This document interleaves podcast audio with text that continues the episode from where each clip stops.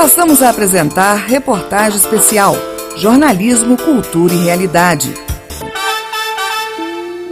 O Ministério da Educação e o Fundo Nacional de Desenvolvimento da Educação promoveram nesta segunda-feira um webinar para esclarecer a melhor maneira de utilização dos recursos emergenciais do programa Dinheiro Direto na Escola, o PDDE. O objetivo era orientar e capacitar os gestores educacionais a aplicarem corretamente o repasse, destinado a atender as escolas públicas no retorno às atividades presenciais, seguindo o protocolo de segurança em meio à pandemia da Covid-19. Ao todo, o MEC vai liberar 525 milhões de reais para 117 mil escolas. O presidente do órgão, Marcelo Ponte, destacou a importância do repasse para a retomada das aulas nos locais que assim desejaram. Estamos passando por um momento difícil e delicado mundialmente por conta da pandemia de Covid-19. Então, esse dinheiro ele vai subsidiar as escolas e oferecerem as condições necessárias para o retorno às aulas, garantindo a segurança e a qualidade escolar dos nossos estudantes. No último dia 7, o FNDE publicou uma resolução que esclareceu os critérios, formas de transferência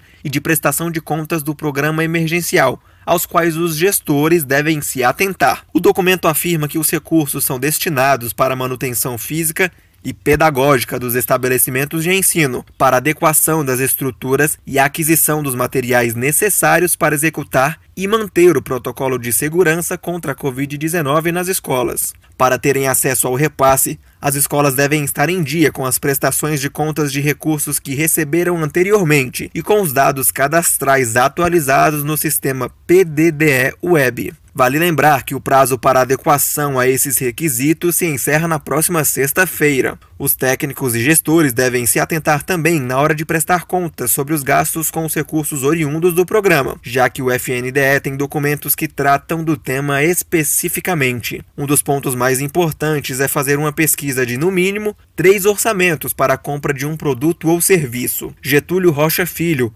coordenador da prestação de contas da autarquia, destaca que os gestores devem se ater aos limites estabelecidos na resolução do programa, que indica a destinação dos gastos. A minha orientação é: não fujam muito, vocês gestores e técnicos, do que está estabelecido aqui em resolução. Então, eu tenho aí essas despesas que são voltadas para o PDD emergencial e que a gente possa manter os gastos dentro dessa linha aqui. Neste ano, o PDD já transferiu mais de 1 bilhão e 100 milhões de reais para as escolas. Em relação aos 525 milhões emergenciais, o FNDE afirmou que trabalha para que os valores cheguem às escolas em meados de novembro. A autarquia ainda vai divulgar, por meio de uma nota técnica, a relação com os estabelecimentos e os valores que cada unidade vai receber. Reportagem Felipe Moura.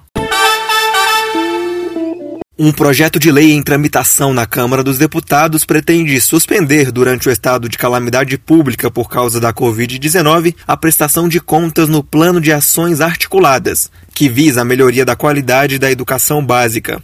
O PL 1641, de autoria da deputada Aline Leutes, do PSL do Paraná, altera a Lei 12.695 de 2012. Essa norma autorizou repasses da União para estados e municípios sem a necessidade de convênios, acordos, ajustes ou contratos. A contrapartida era que houvesse prestação de contas no prazo de 60 dias. Segundo a deputada, a pandemia paralisou diversas atividades do setor público e privado, o que limitou a aquisição de insumos necessários ao cumprimento das metas. O texto tramita em caráter conclusivo, ou seja, dispensado da deliberação em plenário e será analisado pelas comissões de Educação, de Finanças e Tributação e de Constituição e Justiça e de Cidadania. Reportagem Felipe Moura.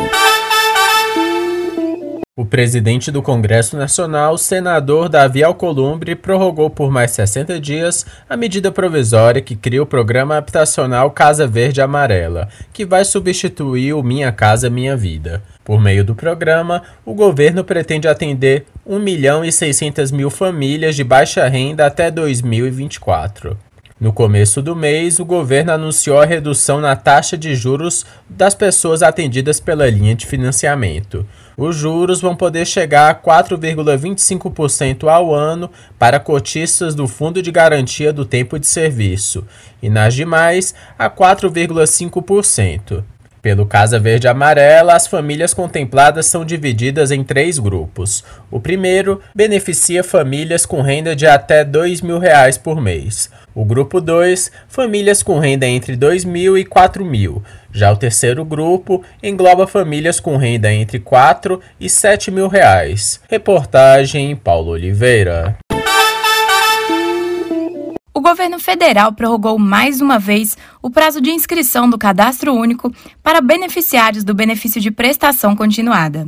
A medida deve evitar o bloqueio de pagamentos e benefícios até o dia 31 de dezembro de 2020. A nova alteração feita no calendário de bloqueio e suspensão do pagamento de benefícios foi feita pelo Ministério da Cidadania para quem nasceu entre os meses de setembro e dezembro. Segundo a pasta, a decisão foi adotada devido à pandemia de Covid-19 e tem como objetivo resguardar os idosos e pessoas com deficiência que deveriam ter feito a inscrição nos prazos estabelecidos anteriormente. Esta é a terceira prorrogação promovida pelo Ministério. A portaria que trata dos procedimentos para beneficiários do BPC que ainda não fizeram sua inscrição no cadastro único já havia sido modificada duas vezes este ano, em junho e em agosto. Agora, os bloqueios serão retomados apenas no ano que vem. O diretor do Departamento de Benefícios Assistenciais da Secretaria Nacional de Assistência Social do Ministério da Cidadania, André Veras, explicou como funcionará a prorrogação. A prorrogação do cadastramento está organizada em lotes que observam o mês de aniversário do beneficiário. Os aniversariantes de setembro a dezembro devem observar os prazos para se inscrever no cadastro único. De qualquer modo, a nova etapa, por assim dizer, se encerra, de acordo com os lotes, até 30 de março de 2021. O BPC é um benefício assistencial de um salário mínimo por mês, pago a idosos a partir de 65 anos ou deficientes de qualquer idade que não tenham direito ao INSS e que comprovem baixa renda. Para ter direito, é preciso que a renda média por pessoa do grupo familiar seja menor do que um quarto do salário mínimo em vigor. Mesmo com o adiamento, o governo federal recomendou concluir a inclusão dos beneficiários no cadastro único. Ele é uma importante ferramenta para os programas sociais que permite a identificação das famílias de baixa renda, conhecendo melhor a realidade socioeconômica da população. Nele são registradas informações como escolaridade, situação de trabalho e renda, características da residência, entre outras. A advogada especialista em direito previdenciário, Vânia Saraiva, destacou a importância do cadastro. Cadastro é muito importante porque o governo, né, dessa forma, consegue né, verificar a situação familiar, os responsáveis, quem é que reside, se tem menor de idade ou se não tem menor de idade. Então, é feito né, cadastramento para que a pessoa realmente possa ser beneficiário do benefício da prestação continuada. A Confederação Nacional dos Municípios também reforçou que é de suma importância que os gestores concluam a inclusão dos beneficiários no cadastro único. A ação contribuirá, assim, para o acesso à segurança da renda para estes beneficiários. Reportagem Rafaela Gonçalves.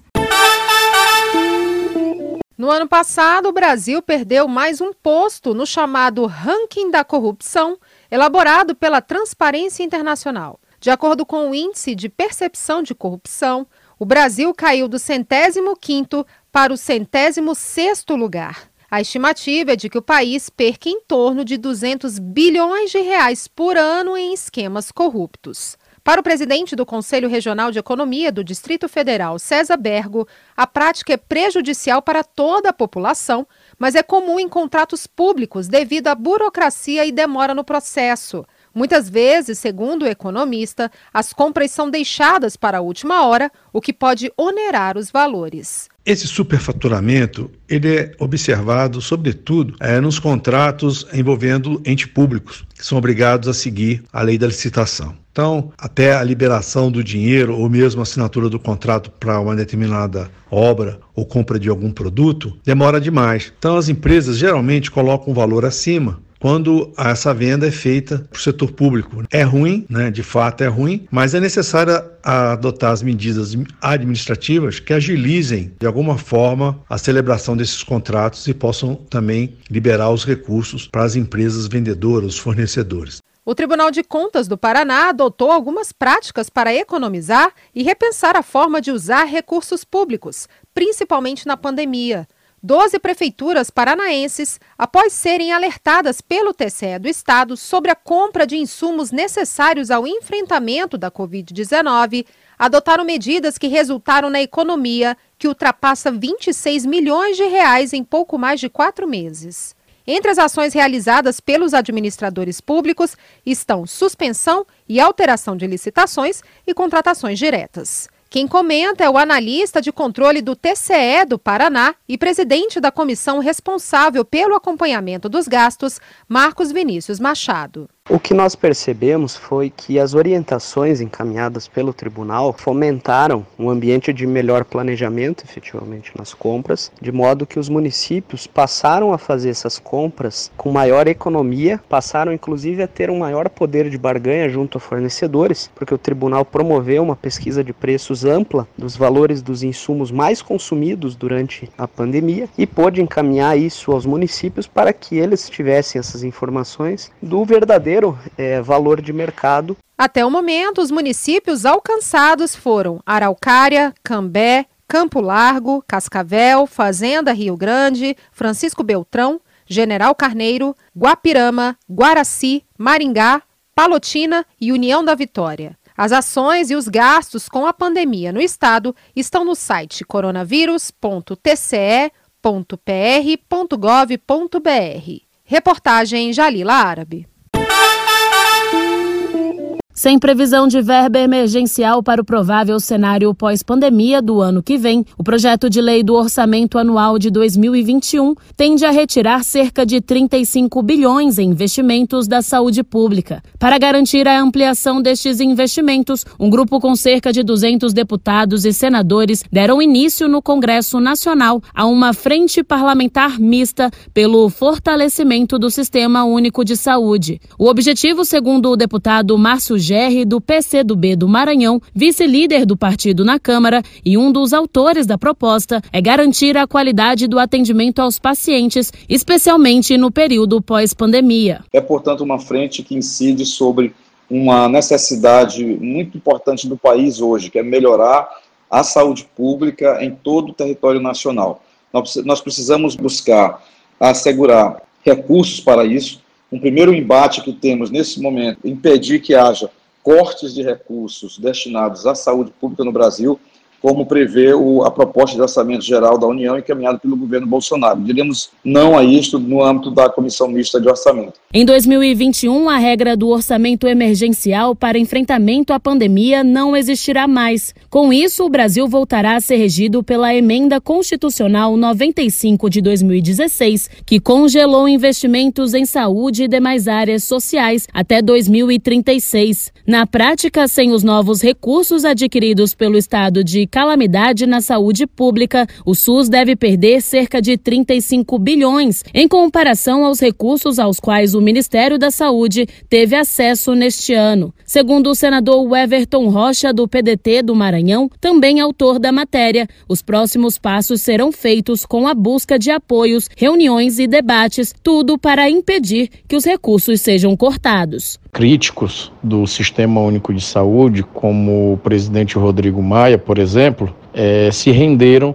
à eficiência e também à importância que tem o SUS hoje no Brasil. E iremos fazer eventos, reuniões, encontros, debates e sempre estar estudando a melhor maneira de aperfeiçoar esse sistema importante no Brasil, que é o de levar a saúde de qualidade em todos os rincões, todos os cantos do Brasil.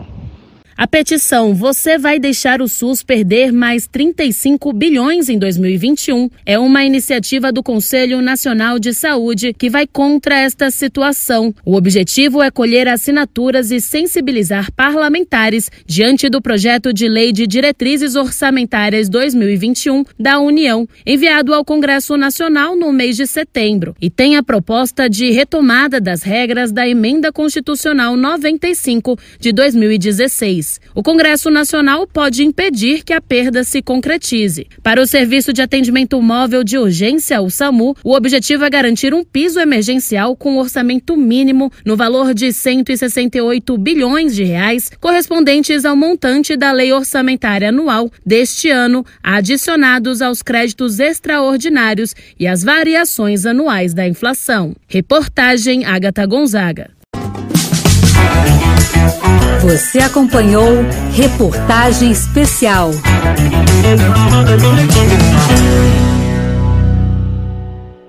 Digital. A sua rádio.